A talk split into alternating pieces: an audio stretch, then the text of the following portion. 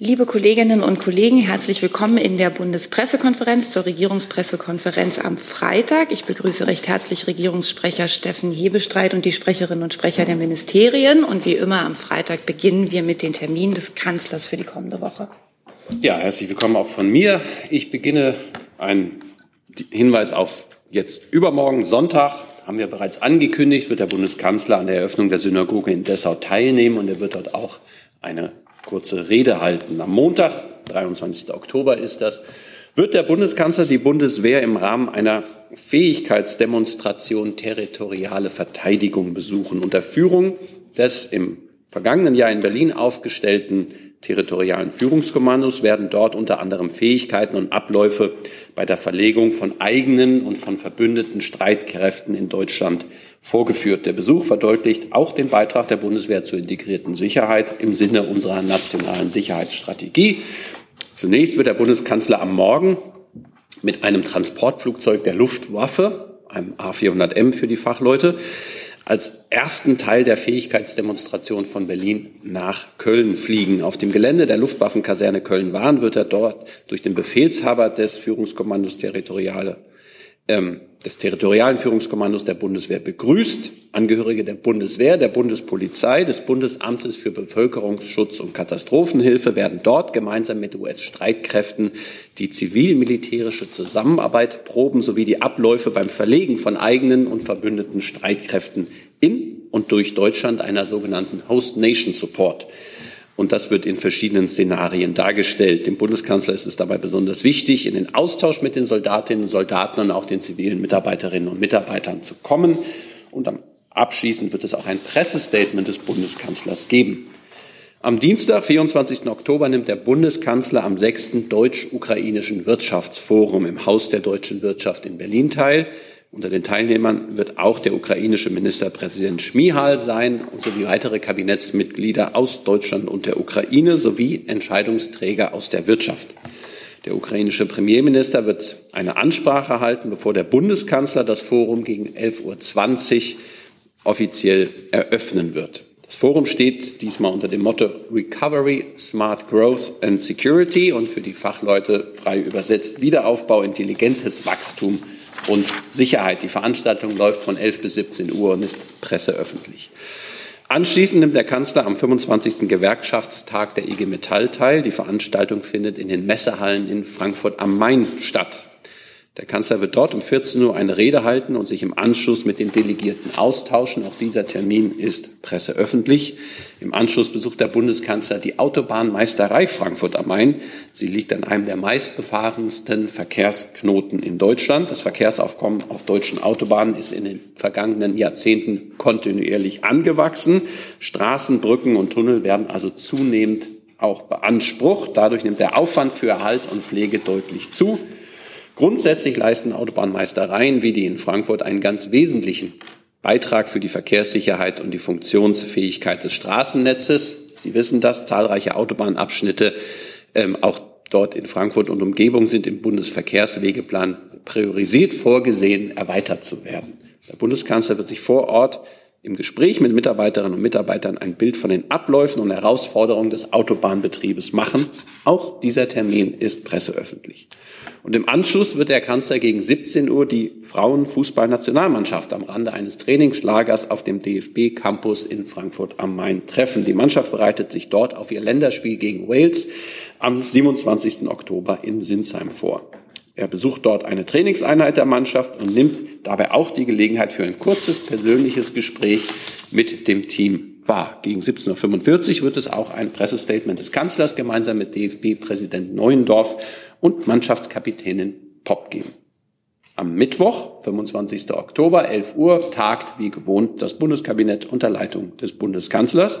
Und am Donnerstag und Freitag nächster Woche werden wir am Europäischen Rat in Brüssel teilnehmen. Themen werden insbesondere der russische Angriffskrieg auf die Ukraine sein, die terroristischen Attacken der Hamas auf Israel und seine Folgen sowie die Lage im Nahen Osten. Zudem wird sich der Europäische Rat mit der Migrationspolitik, mit der Halbzeitprüfung der mehrjährigen, des mehrjährigen Finanzrahmens 2021 bis 2027 und der europäischen Wirtschaftslage befassen. Darüber hinaus wird es um die Lage im Südkaukasus und auf dem Westbalkan gehen.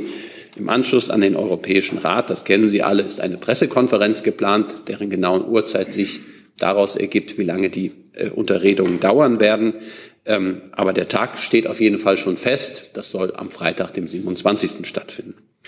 Und äh, wir werden auch ein Briefing wie gewohnt anbieten im Vorfeld des Europäischen Rates, und zwar am kommenden Mittwoch, 25. Oktober um 14.15 Uhr hier in der Bundespressekonferenz. Es werden dabei sein Staatssekretär Cookies, die Abteilungsleiterin Europapolitik Undine Ruge und der Unterabteilungsleiter der Abteilung Außenpolitik im Bundeskanzleramt Aulbach. Und ich bin auch dabei. Und dann möchte ich noch eine weitere Reise schon ankündigen. Der Bundeskanzler wird von kommendem Sonntag, 29. Oktober an für drei Tage nach Westafrika reisen. Er besucht die Städte Abuja und Lagos in Nigeria sowie Accra in Ghana. Begleitet wird er von einer hochrangigen Wirtschafts- und Kulturdelegation. Im Rahmen seiner dritten Afrikareise wird er mit dem nigerianischen Präsidenten Bola Tinubu, dem ghanaischen Präsidenten Nana Akufo-Addo sowie dem Vorsitzenden der ECOWAS-Kommission Omar Touré Gespräche führen. Die Bedeutung unseres Nachbarkontinentes Afrika für das Weltgeschehen nimmt immer weiter zu. Die Stärkung unserer Beziehungen zu Schlüsselländern des Kontinentes genießt für den Bundeskanzler, auch das haben wir an dieser Stelle schon häufiger gesagt, hohe Priorität. Dies gilt gerade in Zeiten sicherheitspolitischer und wirtschaftlicher Herausforderungen, denen sich die westafrikanische Region ganz besonders gegenüber sieht. Wichtigste Themen der Reise sind die regionale Sicherheit, die Wirtschaftsentwicklung und die Zusammenarbeit in Fragen von Wirtschaft, Klimaschutz und anderen globalen Angelegenheiten. Weitere Details der Reise werden wir in der kommenden Woche bekannt geben. Das Briefing ist im Anschluss an das Europäische Ratbriefing am kommenden Mittwoch für 14.45 Uhr hier in der BPK vorgesehen. Auch dort wieder mit Jörg Cookies. Und ähm, für die Außenpolitik wird die Gruppenleiterin aus dem Bundeskanzleramt Angela Ganniger äh, teilnehmen. Und auch ich werde wieder dabei sein. Soweit die Termine des Bundeskanzlers, soweit sie heute feststehen für die kommende Woche. Danke. Ich werde jetzt die Liste nicht komplett durchgehen, sondern schaue in die Runde und frage einfach, gibt es Fragen zu Terminen des Bundeskanzlers? Herr Jung. Nur eine Verständnisfrage, Herr Hebestreit. Zu diesem deutsch-ukrainischen Wirtschaftsgipfel. Sie meinten, es wären Entscheidungsträger aus der Wirtschaft dabei. Von, aus beiden Ländern und von welchen Wirtschaftszweigen reden wir da? Gibt es schon das Namen? Müsste ich Ihnen nachreichen. Also da es im Haus der deutschen Wirtschaft stattfindet, wird es auf jeden Fall von deutscher Seite dabei sein. Ich gucke mal, ob ich noch etwas finden kann, wer von anderer Seite dabei ist. Und welche Wirtschaftszweige sind das? Also die Deutsche Industrie- und Handelskammer, der Ostausschuss der deutschen Wirtschaft und die Deutsch-Ukrainische Industrie- und Handelskammer organisieren diese Veranstaltung. Also werden Vertreter dieser Verbände dabei sein. Aber viel mehr kann ich Ihnen dazu, müssten Sie vielleicht an den Veranstalter wenden. Ansonsten, wenn Sie noch Details haben, bitte nachreichen. Ich dachte, ich hätte jetzt die Details nachgereicht. Ja, aber, aber vielleicht Entscheidungsträger heißt für mich äh, also aus Unternehmen selbst, nicht nur aus den Verbänden. Wenn wir das vorliegen haben, mache ich das gerne. Danke. Weitere Fragen zu diesem Termin? Du sag mal, Kira, ganz unter uns, du bist die Jüngste hier? Ja. Warum arbeitest du hier eigentlich? Na, weil wir das beste Journalismusformat in Deutschland sind und weil hier keine Werbung läuft. Und woher kommt die Kohle für dein Gehalt? Per Banküberweisung oder PayPal von den Leuten, die uns zuschauen oder zu hören. Wie das geht? Seht ihr in der Podcast-Beschreibung. Oder zu anderen Terminen? Das sehe ich nicht. Dann kommen wir zu Fragen zu an, zu, doch zu einem Termin. Mhm. Oder nämlich heute. Ist es okay oder? Dann machen Sie das ja. Oder hat noch jemand? Es gibt ja jetzt äh, den Koalitionsausschuss heute Abend. Sie werden jetzt natürlich nicht sagen, was da Agenda ist, aber was ist denn das Ziel des Bundeskanzlers für das Treffen? Da muss ich immer darauf verweisen, dass der Koalitionsausschuss eine Angelegenheit der die Koalition tragenden Parteien ist. Und da müssen dann auch die Parteien und die Parteivorsitzenden sich äußern. Ähm, ich kann sachdienliche Hinweise liefern, dass er, glaube ich, am Nachmittag beginnt und nicht am Abend.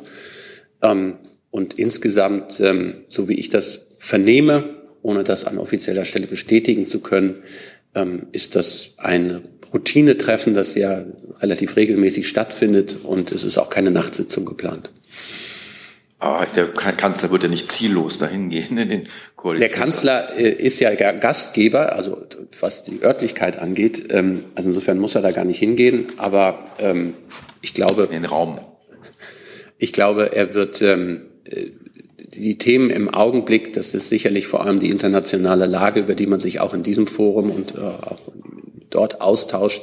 Aber viel mehr kann ich dem wirklich nicht vorgreifen. Da müssen Sie den Telefonhörer in die Hand nehmen und bei den Parteien nachfragen. Ich bin nicht dabei, ich bin nicht eingebunden und das ist auch gut so. Weitere Fragen dazu sehe ich nicht. Dann bleibe ich aber trotzdem bei Herrn Polanski, weil der ein Thema angemeldet hatte. Ich habe noch ein ganz anderes Thema dann an Frau Parun, bitte. Ähm, es geht ja um die, oder es geht um die Energiepreisbremse, die ja, wie letzte Woche verkündet wurde, mutmaßlich verlängert wird äh, bis, ähm, bis zum Frühjahr. Ähm, da ist, steht noch die Genehmigung aus Brüssel aus. Ich wollte fragen, wie da denn der Stand ist und noch mal eine sachliche Nachfrage. Muss der Bundestag eigentlich noch zustimmen oder ich blick das nicht so ganz?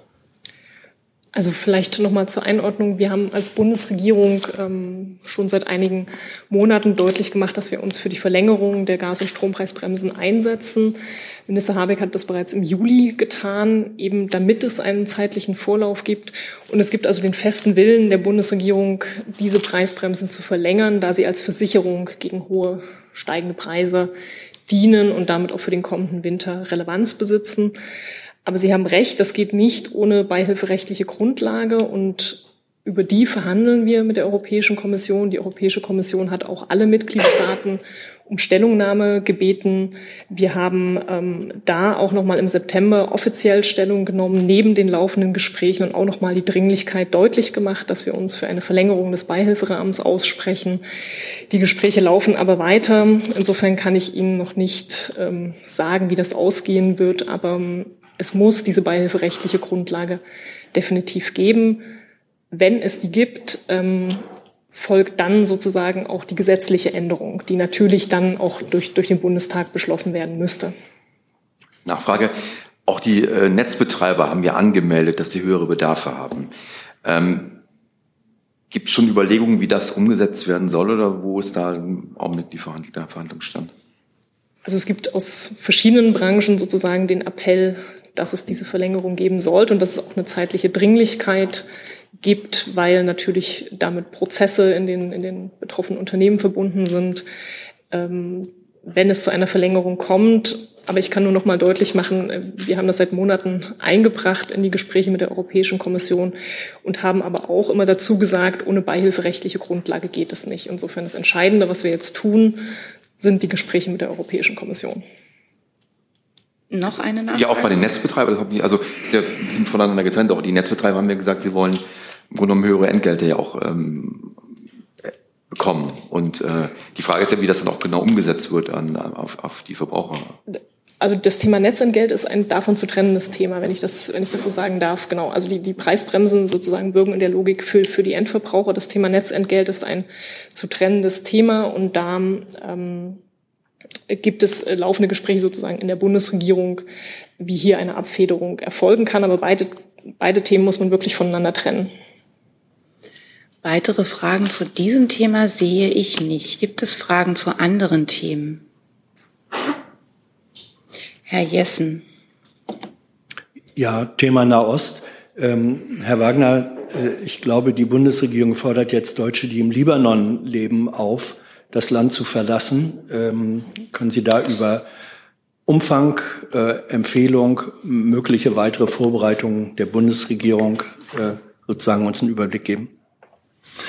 Ja, sehr gern. Ähm also wir beobachten die Lage in der Region, die ja sehr volatil ist, natürlich genau und in enger Abstimmung mit anderen Ressorts. Ähm, ich habe ja hier schon mehrfach betont, und das kann ich jetzt auch wieder bestätigen, ist, dass der Krisenstab der Bundesregierung im Auswärtigen Amt täglich tagt und äh, dort auch immer wieder ein tagesaktuelles Lagebild ähm, erstellt wird. Es ist so, dass wir seit dem 8. Oktober ja entlang der sogenannten Blue Line im israelisch-libanesischen Grenzgebiet immer wieder militärische Auseinandersetzungen zwischen Israel und Hisbollah beobachten ähm, müssen. Die Hisbollah beschießt Israel aus Libanon heraus und mittlerweile auch in Teilen aus Syrien. Diese Angriffe verurteilen wir aufs Schärfste.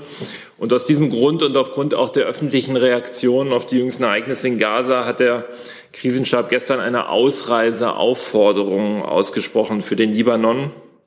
Ähm, das bedeutet, dass wir deutsche Staatsangehörige, die sich im Moment noch im Libanon aufhalten, dazu aufrufen, den Libanon zu verlassen. Dazu die Angebote, die kommerziellen Angebote, die es ja weiterhin gibt. In meinen Informationen im Moment so um die 30, 35 Flüge pro Tag aus Beirut raus ähm, nutzen.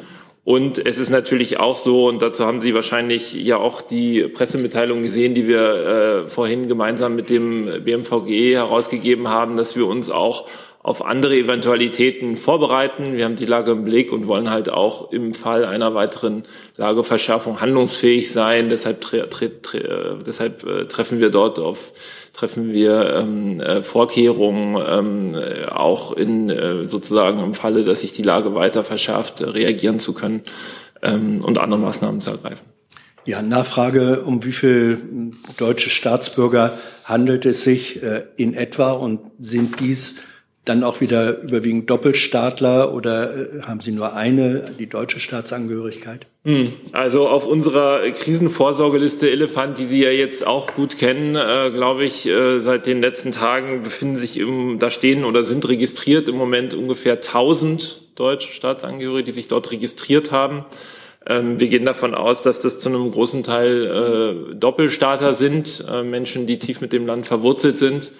Und ähm, ich kann nur noch mal, das tu, werde ich ja nicht müde, bei jeder Bundespressekonferenz hier zu ähm, Regierungspressekonferenz äh, zu tun, alle deutschen Staatsangehörigen, die sich im Libanon aufhalten, dazu aufrufen, sich jetzt bei Elefant zu registrieren und eben auch, wenn eine Ausreise erfolgt ist, sich dort wieder auszutragen. Das ist für uns der wichtigste und beste Weg, direkt mit diesen Menschen zu kommunizieren und sie über die Angebote zur Ausreise, die es gibt, ähm, informiert zu halten. Herr Jung dazu?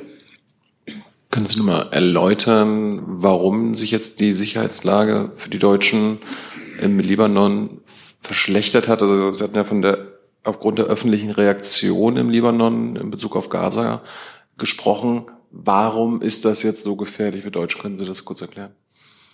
Das ist nicht spezifisch äh, gefährlich, sozusagen eine, eine spezifische Gefährdungslage für deutsche Staatsangehörige. Sie haben ja auch gesehen, dass andere unserer Partnernationen ebenfalls Reiseaufforderungen ähm, gestern rausgegeben haben. Die Lage ist einfach sehr volatil und wir müssen äh, damit rechnen, dass sich die Lage auch äh, jederzeit verschärfen kann. Insofern ist es eine Präventivmaßnahme, die wir jetzt für angezeigt äh, halten, dass man, wenn man sich im Libanon als deutscher Staatsangehöriger gerade aufhält, äh, ähm, jetzt noch die kommerziellen Angebote, die es gibt, nutzt, um das Land zu verlassen. Haben Sie denn Erkenntnis darüber, dass es vielleicht auch ähm, zu militärischen Auseinandersetzungen zwischen Israel und den Libanon kommen kann und daraufhin die Sicherheitslage gefährdet ist. Ich möchte, Herr Jung, nicht spekulieren darüber, aber wir sagen ja schon seit, ähm, seit eigentlich seit Beginn dieser Krise, dass der Terrorangriff der Hamas auf Israel das Potenzial hat, auch äh, regional äh, zu destabilisieren, dass es Gruppen gibt, Sie haben die Hezbollah angesprochen, die ähm, äh, durchaus äh, vielleicht auch an einer Eskalation interessiert sind. Ich habe ja gesagt, es gibt Beschuss der Hisbollah aus Libanon heraus auf Israel. Insofern müssen wir die Lage eng beobachten und uns auf alle Eventualitäten vorbereiten. Herr Jessen noch mal dazu. Frage ging ans BMZ.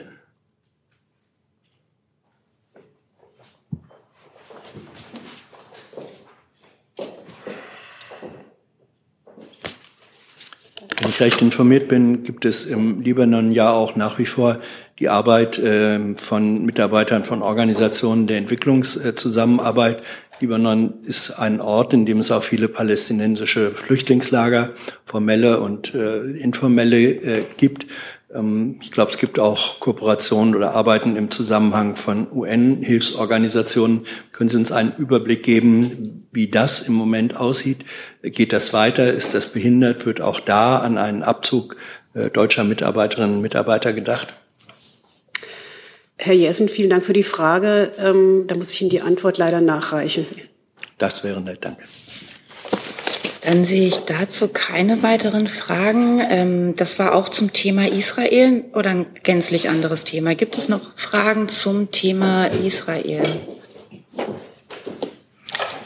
Es geht um die deutsche Geiseln in Gaza. Gibt es Neuigkeiten, die wir wissen könnten? Es gab Meldungen, diese Woche vorgestern war das, dass ein 66-jähriger Deutsch-Israeli gestorben ist. Äh, eine Familienangehörige hat es dem ZDF bestätigt. Die Umstände kennt man nicht. Haben Sie dazu weitere Informationen? Ja, vielen Dank für die Frage. Ich kann leider über das, was ich ja hier, äh, ich glaube, es war am Mittwoch gesagt habe, nichts weiteres Neues verkünden. Auch nicht über die Zahl der Geiseln? Nein. Es soll um acht Fälle gehen, aber vielleicht. Ich habe ja gesagt, dass äh, wir von einer niedrigen, äh, von, von einer einstelligen Zahl von Fällen ausgeht, wobei nochmal zu präzisieren ist, dass Fall nicht gleich Person ist. Ähm, aber darüber hinaus kann ich nicht, äh, kann ich nichts weiter ausführen. Sehen Sie uns nach, dass das einfach eine sehr sensible, äh, sensible ähm, Causa ist, wo wir auch mit Blick auf den Schutz der Persönlichkeitsrechte, aber auch mit Schutz, äh, sozusagen mit Blick auf unsere Bemühungen, die man halt nicht alle in der Öffentlichkeit ausbreiten kann, hier nicht weiter ausführen. Moment. Auch da verweise ich Sie auf meine Ausführungen von Mittwoch, da war ich ja schon relativ explizit. Herr Jung dazu? Ja, nochmal zu den Geiseln beziehe mich jetzt auf einen Bericht der New York Times. Da heißt es, dass die Geiseln in Gaza nicht exklusiv von einer äh, terroristischen Gruppe, nämlich Hamas, ähm, äh, in Geisel sind, sondern verschiedene. Ist das, ist das auch Ihr Stand? Das macht, das würde ja die Verhandlungen mit ähm, den Playern dort vielleicht komplizierter machen. Herr Jung, sehen Sie es mir nach, dass ich mich, dass ich Ihnen hier keine Erkenntnisse mitteilen äh, kann dazu. Weitere Fragen dazu sehe ich nicht. Jetzt frage ich aber nochmal, gibt es noch Fragen zum Themenkomplex Israel? Herr Jessen.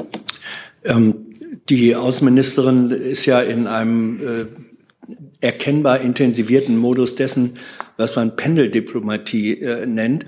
Können Sie uns ähm, sagen, Herr Wagner, äh, gibt es da über die Tatsache hinaus, dass mit ganz vielen Akteuren an ganz vielen Orten gesprochen werden, gibt es eine, eine erkennbare Strategie, gibt es Monitoring, gibt es Kriterien dafür, wo Erfolge tatsächlich, die, die über Pressekonferenzen und Statements hinausgehen, zu registrieren sind. Also im Moment sehen wir ja immer nur diese Bilder und hören die Töne. Ähm, aber wie sieht eine inhaltliche Bewertung, Auswertung, Planung aus? Können Sie dazu etwas sagen? Also es ist richtig, dass die Außenministerin ja gerade in, äh, in Nahen Osten unterwegs ist. Sie ist gerade heute in Israel und wird ja dann auch in den Libanon weiterreisen. Sie hat äh, auch entschieden, ähm, ihre Reise nochmal zu verlängern und wird ja am Abend dann nach Kairo weiterreisen, wo sie morgen in Ägypten an äh, dem von Ägypten äh, einberufenen organisierten Gipfel teilnehmen wird.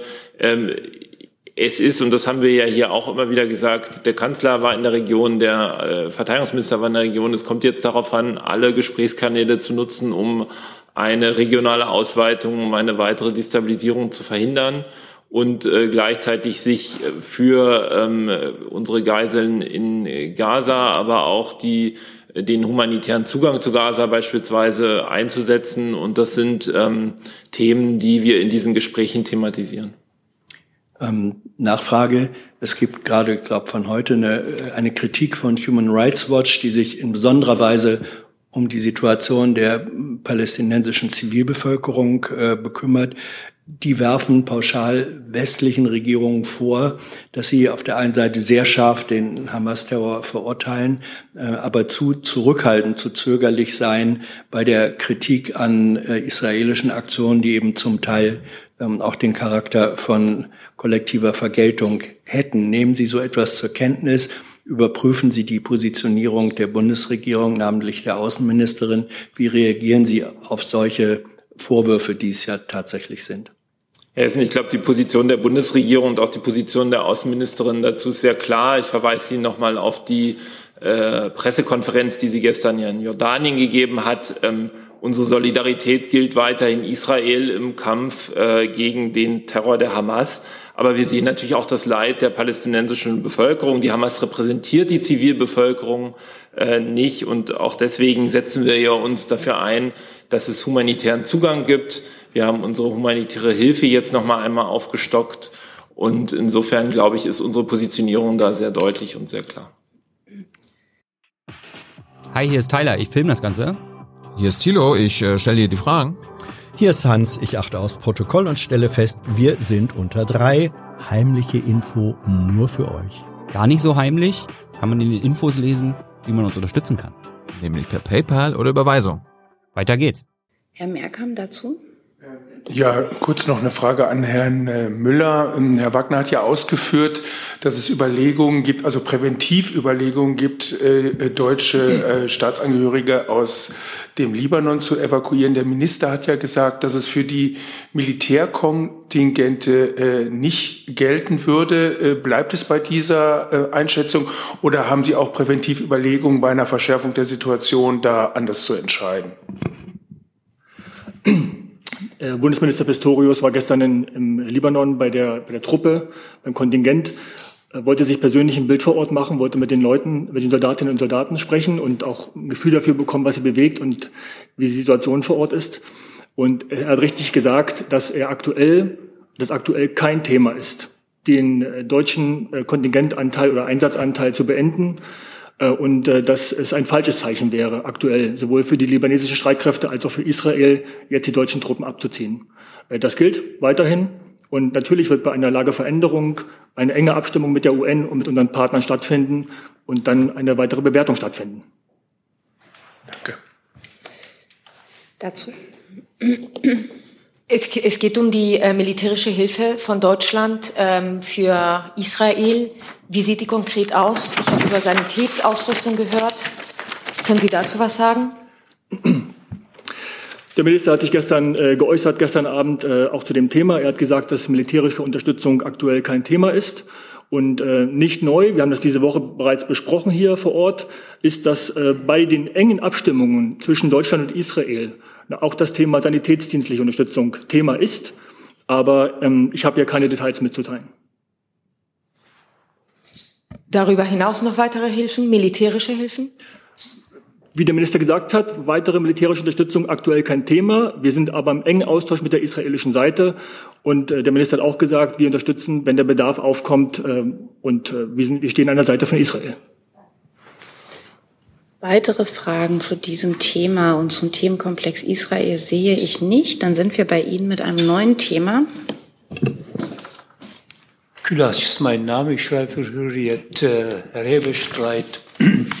Nach Friedrich Merz hat auch jetzt Söder, Markus Söder also äh, an Herrn Bundeskanzler aufgefordert, FDP und die Grünen aus der Regierung zu, rausschmeißen und das noch mit CDU, CSU eine neue Koalition zu binden. Was hält der Herr Bundeskanzler von diesem Vorschlag? Nichts.